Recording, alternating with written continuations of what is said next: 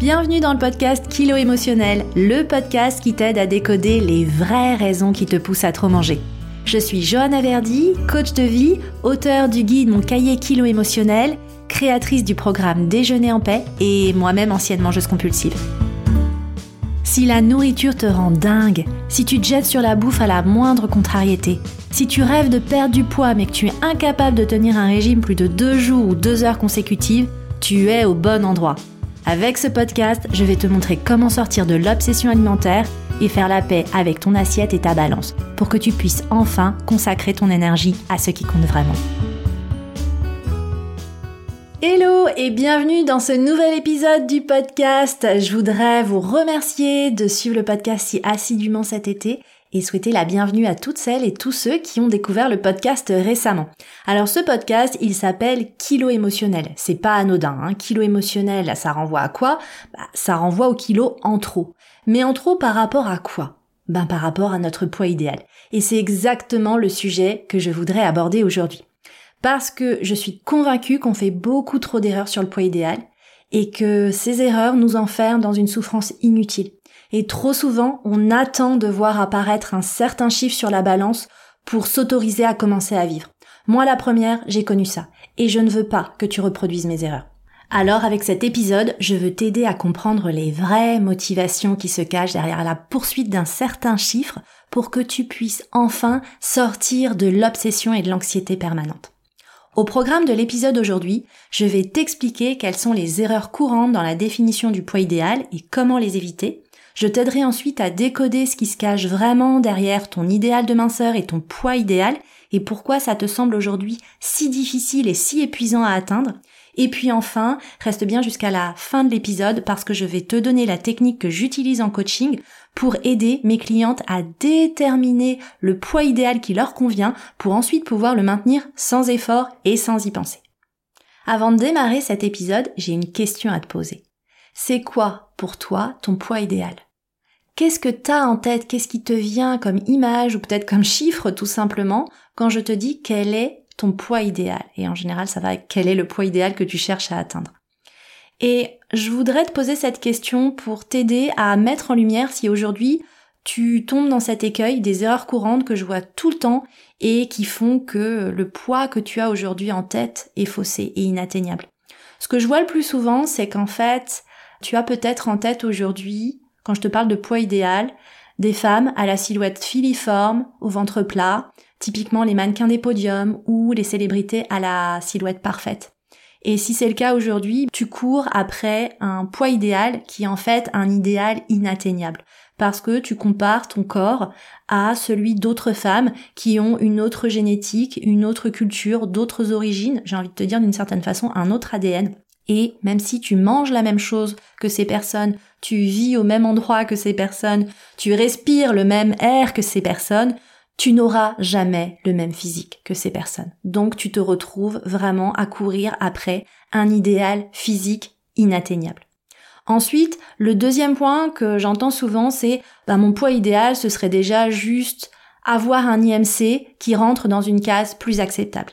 Et ça, le critère de l'IMC, c'est vraiment quelque chose qui revient souvent. On me dit, Joanne, je veux perdre du poids, je veux perdre tant de kilos. C'est pour ma santé, c'est pour sortir de l'obésité ou pour sortir du surpoids. Et ce qui est intéressant, c'est quand même de rappeler que l'IMC, c'est certes un indicateur de la corpulence d'une personne, mais c'est clairement pas un indicateur de santé. Et il faut rappeler aussi qu'aujourd'hui, l'IMC est unique, universel, pour les hommes comme pour les femmes. Donc rien que ça, ça montre aussi les limites.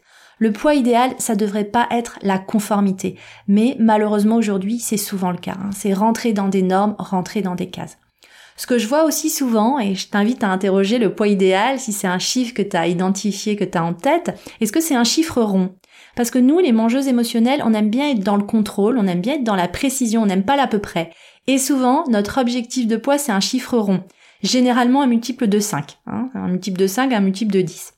Ce qui nous poursuit aussi hyper souvent dans la définition du poids idéal, ce sont toutes les règles, toutes les sortes de généralités culturellement et socialement admises.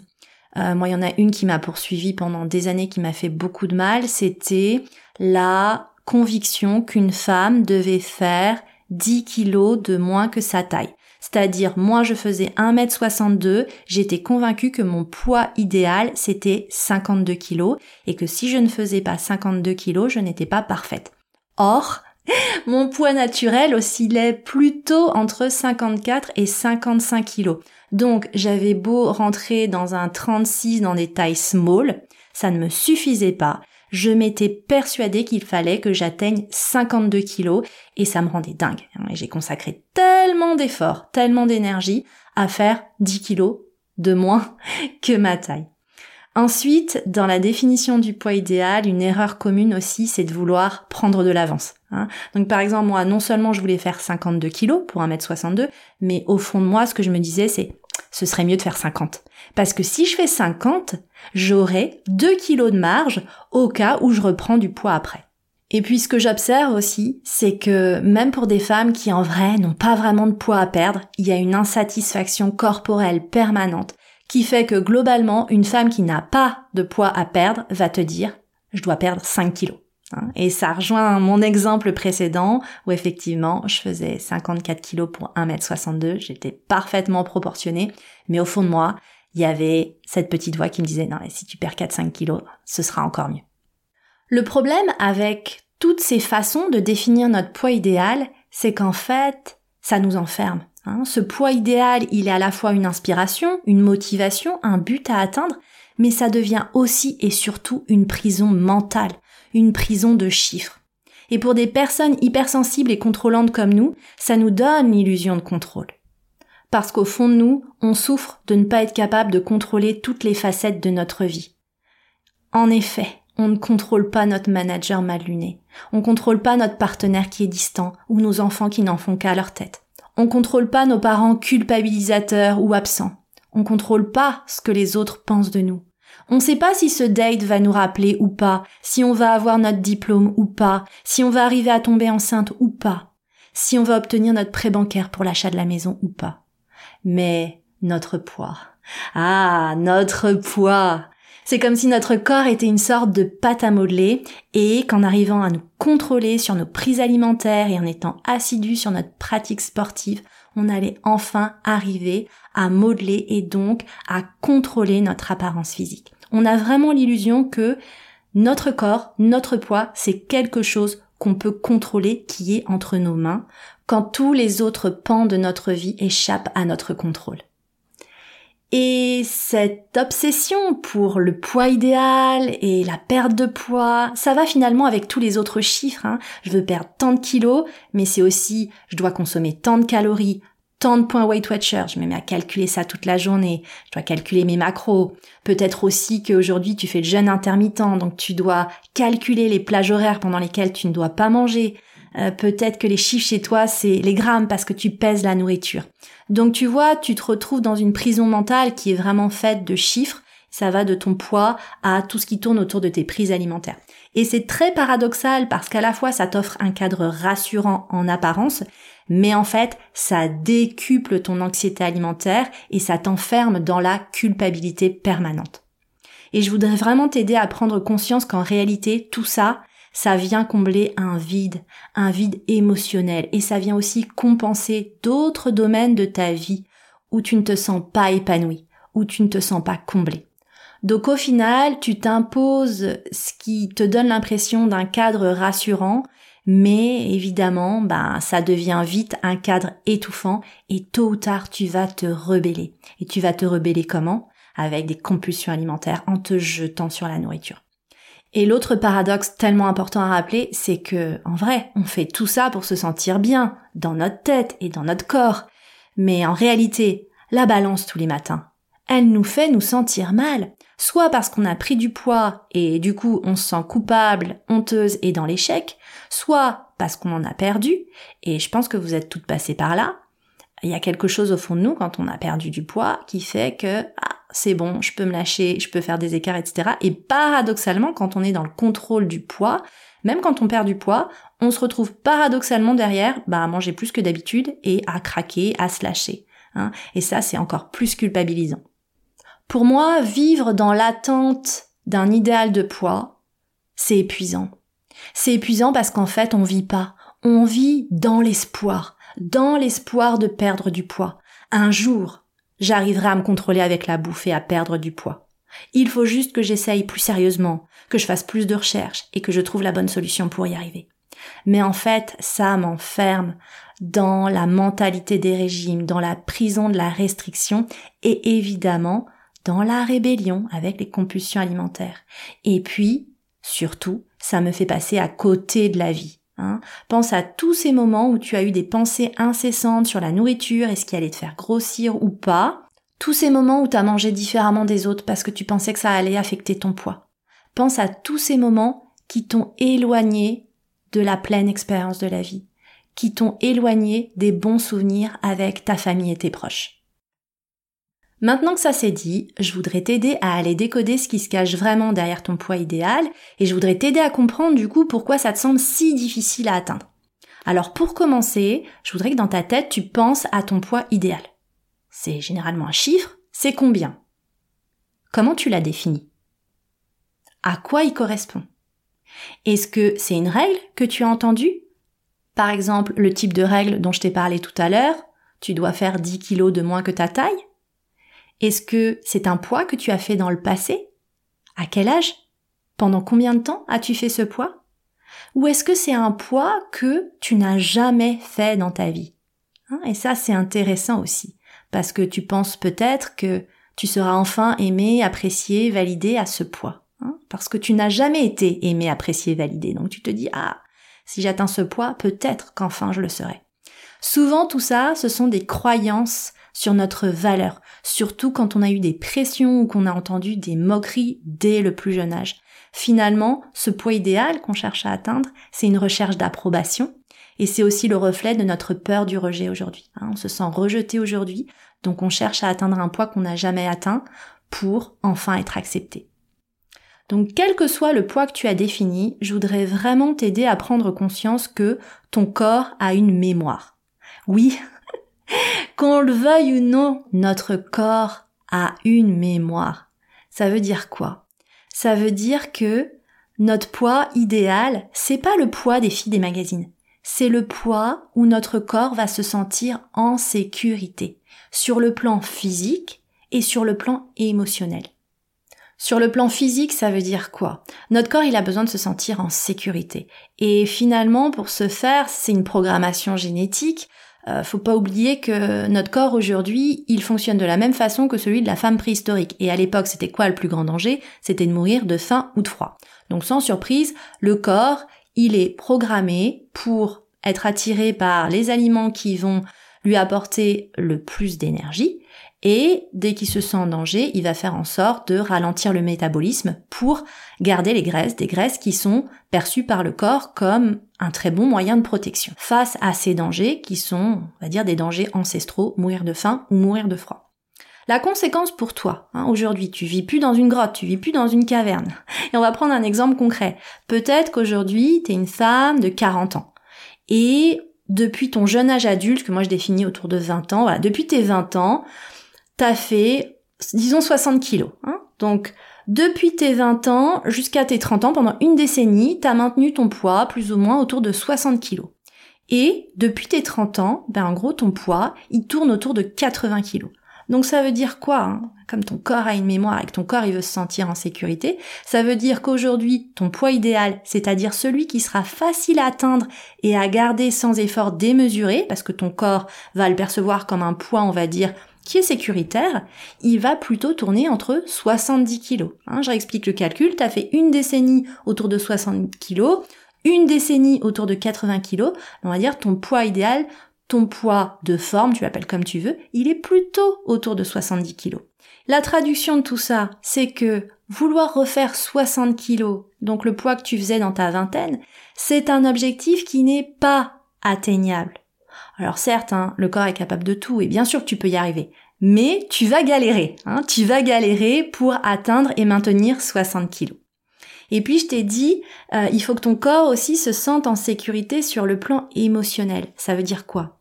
Ça veut dire que si à 20 ans, au moment où tu faisais 60 kilos, ben t'as subi des attouchements, des abus, du harcèlement, tu t'es peut-être fait violer, et que depuis tu es aussi entre 80 et 90 kilos, ben en fait, vouloir refaire 60 kilos, c'est te renvoyer au risque de subir la même chose. Alors évidemment, c'est une peur inconsciente.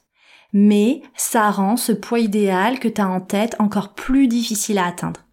Et si tu te reconnais dans ce type d'expérience, je t'invite à aller écouter l'épisode 6 du podcast consacré aux kiloprotection et peut-être à aller explorer avec mon atelier intensif de deux heures qui est disponible en accès immédiat sur ce sujet. Du coup, quand je travaille avec des clientes, notamment en individuel, on commence généralement par retracer l'histoire de leur poids. Et en fait, là, il y a vraiment des prises de conscience de dingue.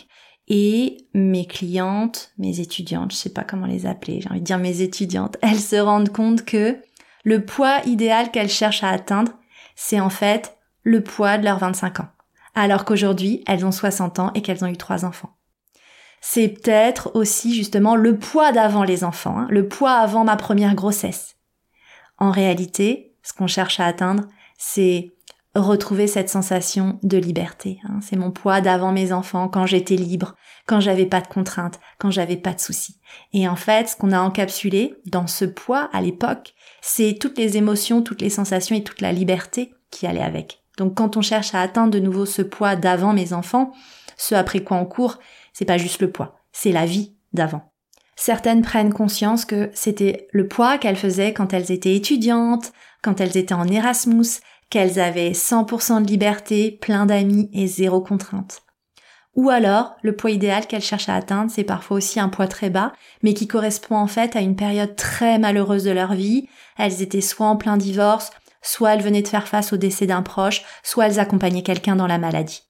Du coup, je voudrais maintenant t'aider à bien redéfinir ton poids idéal pour qu'enfin pouvoir l'atteindre et le maintenir, ça marche sans te prendre la tête, chaque jour sur le sujet. Pour commencer, euh, je voudrais t'aider à redéfinir ton poids idéal toi aussi par rapport à l'histoire de ton poids et je t'invite à faire cet exercice. Hein. Retrace année par année, décennie par décennie ton poids, quel âge t'avais, quelles étaient les circonstances associées, est-ce qu'elles étaient positives ou négatives, quelles étaient les composantes de ta vie à ce moment-là? Et puis ensuite, je voudrais que tu déduises en fait de toute l'histoire de ton poids une fourchette de poids qui correspondent davantage à l'histoire de ton poids. Encore une fois, si tu as fait un poids euh, bas pendant un certain nombre d'années, mais qu'en fait ça fait deux ou trois décennies que tu as un poids beaucoup plus élevé, il faut que tu calcules une sorte de moyenne pondérée, euh, c'est-à-dire que euh, le nombre de kilos que tu as fait pendant peu d'années va compter moins que le nombre de kilos que tu as fait pendant des périodes très longues. Donc tu vas définir une fourchette de poids qui est plus réaliste, plus alignée avec l'histoire de ton poids et tu vois, je parle pas de poids idéal, je te parle de fourchette de poids. Et cette fourchette, elle devrait être d'une amplitude d'environ 5 kg. Ton poids idéal, ça va pas être 65. Ça va être par exemple 65, 70. 70, 75. Je veux vraiment que ce soit une fourchette de 5 kg. Parce que tu vas voir qu'en faisant ça, déjà en essayant de redéfinir une fourchette de poids plus réaliste, euh, tu vas te rendre compte que même si tu as encore du poids à perdre, c'est beaucoup plus raisonnable et beaucoup plus accessible. Hein, pour reprendre l'exemple que j'ai donné tout à l'heure de cette femme de 40 ans qui a fait pendant une décennie 60 kilos et pendant une autre décennie environ 80 kilos, si elle se dit waouh en fait je veux refaire 60, elle a 20 kilos à perdre. L'objectif y paraît tellement loin, tellement inaccessible. Si maintenant je lui dis bah tiens en fait ton poids idéal c'est plutôt entre 68 et 73. Ben 73, il y a plus que 7 kilos hein, qui me séparent des 80. Ça paraît tout de suite beaucoup plus atteignable, beaucoup plus réaliste, beaucoup plus encourageant, beaucoup plus accessible. Et puis en fait, je te parle aussi d'une fourchette de poids d'une amplitude de 5 kilos parce que il faut qu'on accepte que notre corps est en constante évolution et qu'en fait, il y a des fluctuations de poids qui sont tout à fait naturelles d'un jour à l'autre. Ça peut être le mouvement de tes intestins, ça peut être la consommation de sel de la veille, ta rétention d'eau, les changements hormonaux liés à ton cycle. Bref, quand j'entends j'ai pris ou j'ai perdu 600 grammes, ça ne fait pas de sens. Il faut vraiment accepter les variations naturelles de ton poids. À titre personnel, ma fourchette de poids actuelle, elle est de 60-65 kilos. Même, je dirais 60-66. J'ai une fourchette assez large. Alors tu peux te dire, waouh, c'est 10 kilos de plus que ce que tu faisais avant. Alors oui, c'est vrai. mais j'ai complètement intégré la réalité aussi de mon corps et de l'évolution de mon corps et de l'histoire de mon poids. Et euh, la réalité, c'est que ben, j'ai 10 ans de plus que cette période, j'ai eu un enfant, ça c'est aussi un changement majeur, et j'ai aussi pris conscience que j'avais quand même bien bousillé mon métabolisme avec mes presque 15 années de euh, cycle infernal, restriction, compulsion. Donc sans surprise aujourd'hui, mon poids d'équilibre, mon poids de forme, mon poids idéal, il est à un niveau plus élevé que ce qu'il a été avant. Et je vais pas te mentir, si j'avais jamais fait mon premier régime, je pense qu'aujourd'hui, mon poids idéal, mon poids de forme, serait plus bas. Mais c'est comme ça. C'est l'histoire de mon poids, c'est l'histoire de ma vie, et c'est quelque chose que j'ai complètement intégré. Donc si je fais 62 kilos, je suis dans ma fourchette. Si je fais 65 kilos, je suis dans ma fourchette. Et si j'en fais 67, je ne panique pas. Je me dis juste, oh tiens, ma cocotte, qu'est-ce qui se passe en ce moment dans ta vie? Je me dis pas comment maigrir et comment revenir dans ma fourchette de poids. Je me pose la question qui fait vraiment sens. Qu'est-ce qui t'a fait grossir? Qu'est-ce qui a changé ces derniers temps et qui a fait que tu t'es abandonné? Et en général, ça, ça me permet de mettre en place les actions correctrices qui font que naturellement je reviens très facilement et très rapidement dans ma fourchette de poids. Et ces mesures correctrices, tu l'as compris en général, elles n'ont rien à voir avec la nourriture. Donc voilà, à ce stade, a priori, tu as défini une nouvelle fourchette de poids idéal. Si tu galères un peu dans le calcul, n'hésite pas à m'envoyer un message sur les réseaux sociaux et je me ferai un plaisir de t'aider. Donc tu ta fourchette de poids. Mais au-delà de ça, je voudrais aussi et surtout que tu ne te concentres pas uniquement sur tes chiffres je voudrais aussi que tu commences à observer les autres indicateurs de ta progression et de ton bien-être physique et mental. Que ce soit en termes d'effort, est-ce que tu es moins essoufflé en montant les escaliers? Est-ce que tu sens plus de souplesse? Quel est ton niveau de sérénité, de paix intérieure, de joie de vivre? Quel est ton niveau aussi de vitalité, d'équilibre émotionnel, de confiance en toi? Bref, Rappelle-toi que tu n'es pas qu'un chiffre sur la balance. Rappelle-toi que ta valeur n'est pas définie uniquement par ton poids sur la balance. Et rappelle-toi que tu ne choisis pas tes amis pour leur poids. Les autres autour de toi sont plus que des chiffres et pour toi, c'est pareil, tu es plus qu'un chiffre. Donc je t'invite vraiment à commencer à vivre parce que on a tendance dans notre société baignée dans la culture des régimes à penser à tort que on doit commencer par perdre du poids pour commencer à vivre, à séduire, à s'habiller, à s'aimer, à voyager, à rire très fort et à faire tout ce qu'on rêve de faire. Mais en réalité, c'est tout le contraire. Commence à vivre et tu vas voir, le reste suivra. Identifie des activités qui nourrissent ton âme et t'apportent de la joie indépendamment de leur impact sur ton poids. Tu vas voir, lorsque tu es investi et passionné par un sujet, la nourriture, elle retrouve sa place, qui est une place secondaire dans ta vie. Voilà, j'espère que cet épisode t'a permis de déconstruire ce que tu pensais être ton poids idéal, que tu repars avec une idée plus claire aujourd'hui de ce que peuvent être tes objectifs pour pouvoir les atteindre et les maintenir simplement, sans te prendre la tête, en sortant de la mentalité des régimes et de la restriction.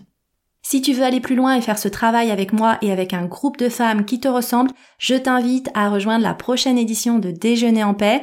Déjeuner en paix, c'est mon programme de coaching intensif sur 12 semaines qui démarre trois fois par an en janvier, avril et septembre. C'est vraiment un programme d'accompagnement long qui va t'aider à déconstruire tout ce que tu pensais savoir sur l'alimentation et sur la perte de poids et qui va t'aider à planter les graines d'une nouvelle relation apaisée avec ton assiette et avec ta balance. Je te mettrai évidemment le lien dans les notes de cet épisode, mais tu peux aussi trouver tous les liens utiles sur mon site johannaverdi.com. Tu as aimé cet épisode? N'hésite pas à le partager avec d'autres personnes qui selon toi pourraient en avoir besoin et évidemment continue de soutenir la visibilité du podcast en laissant quelques étoiles et un commentaire.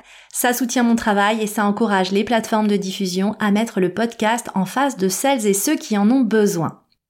Et moi, je te retrouve dans le prochain épisode. Dans le prochain épisode, je voudrais qu'on continue de parler du poids idéal, mais sous un angle un peu différent. Je voudrais qu'on aille explorer pourquoi c'est si dur de maintenir le poids qu'on a perdu. Parce que c'est vrai, vous êtes super nombreuses à me dire, Joanne, des kilos, j'en ai perdu en fait des tonnes dans ma vie, mais j'ai toujours tout repris avec évidemment un bonus. C'est ce qu'on appelle l'effet yo-yo. Donc dans le prochain épisode, je voudrais vraiment t'aider à explorer les mécanismes émotionnels dont on ne parle euh, quasiment jamais, qui se cachent derrière cet effet yo-yo. Je te remercie pour ta présence et je te donne rendez-vous au prochain épisode.